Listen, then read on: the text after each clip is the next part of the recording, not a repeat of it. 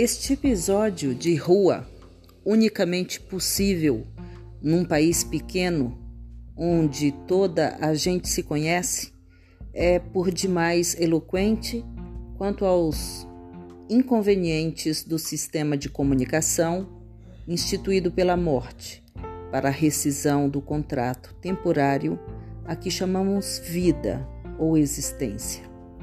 Poderia tratar-se de uma sádica manifestação de crueldade, como tantas que vemos todos os dias. Mas a morte, mas a morte não tem qualquer necessidade de ser cruel. A ela tirar a vida às pessoas, basta-lhe e sobeja-lhe. Não pensou, é o que é.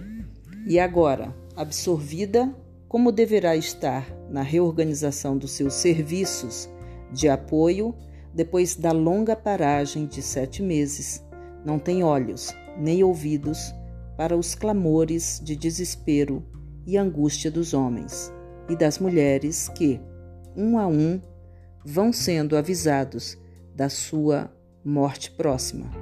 Desespero e angústia que, em alguns casos, estão a causar efeitos precisamente contrários àqueles que tinham sido previstos. Isto é, as pessoas condenadas a desaparecer não resolvem os seus assuntos, não fazem testamento, não pagam os impostos em dívida.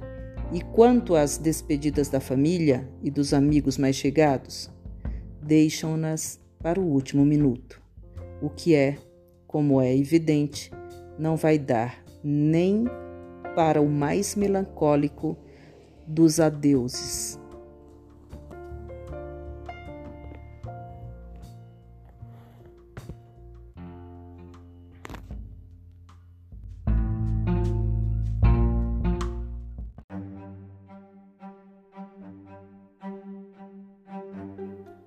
Nem tudo foi tão sórdido neste país em que não se morre como o que acabou de ser relatado, nem em todas as parcelas de uma sociedade dividida entre a esperança de viver sempre e o temor de não morrer nunca, conseguiu a voraz máfia cravar as suas garras aduncas, corrompendo almas, submetendo corpos emporcalhando o pouco que ainda restava dos bons princípios de antanho, quando um subscrito que trouxesse dentro algo que cheirasse a suborno era no mesmo instante devolvido à procedência, levando uma resposta firme e clara, algo assim como: compre brinquedos para os seus filhos com esse dinheiro ou deve ter se equivocado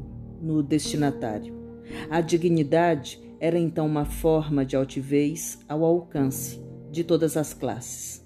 Apesar de tudo, apesar dos falsos suicidas e dos sujos negócios da fronteira, o espírito de aqui continuava a pairar sobre as águas, não as do mar oceano, que esse banhava outras terras longe, mas sobre os lagos e os rios, sobre as ribeiras e os regatos, nos charcos que a chuva deixava ao passar, no luminoso fundo dos poços, que é onde melhor se percebe a altura a que está o céu.